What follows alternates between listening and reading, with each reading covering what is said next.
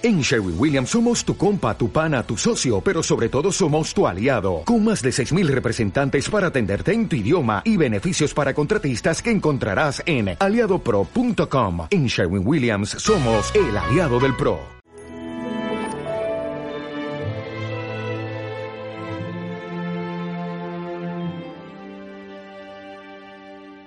Mi paz os doy.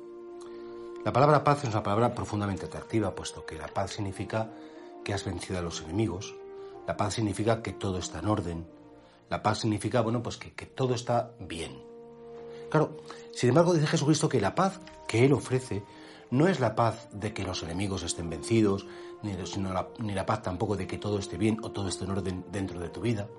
Si tenemos que esperar a que todo esté bien o a que todo esté en orden, nunca tendríamos paz, porque siempre habrá por desgracia, pues riñas, diferencias, envidias, afanes de protagonismos.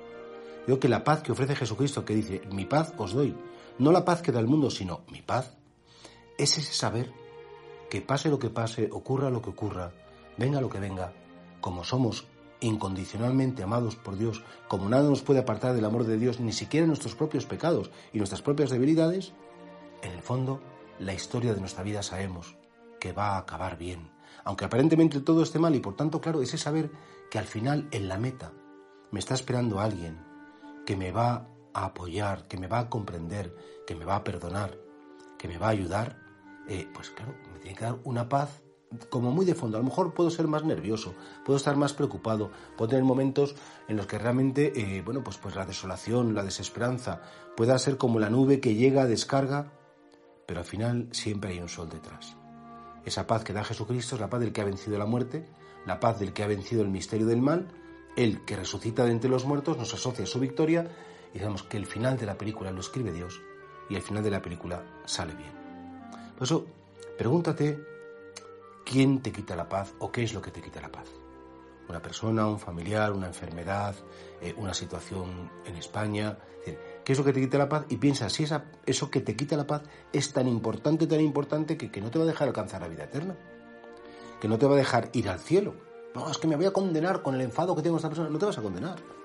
Pero de algún modo empieza a mirar esa situación con la mirada de Cristo. Deja que la paz de Cristo llegue a tu corazón y desde tu corazón pues puedas juzgar de otra manera las cosas. cuando Jesucristo resucitado se acerca por primera vez a todos los apóstoles, les enseña las manos abiertas y les dice paz a vosotros. Como diciendo, yo es que he venido a traer la paz. He venido en definitiva a que tengáis un poco de sosiego, que os deis cuenta que nada en el mundo os puede saciar, que nada en el mundo os puede mm, hacer que digáis todo está bien. Porque mientras que tengamos vida tendremos luchas, mientras que tengamos vida tendremos debilidades. La paz verdadera solo está en el corazón de Cristo.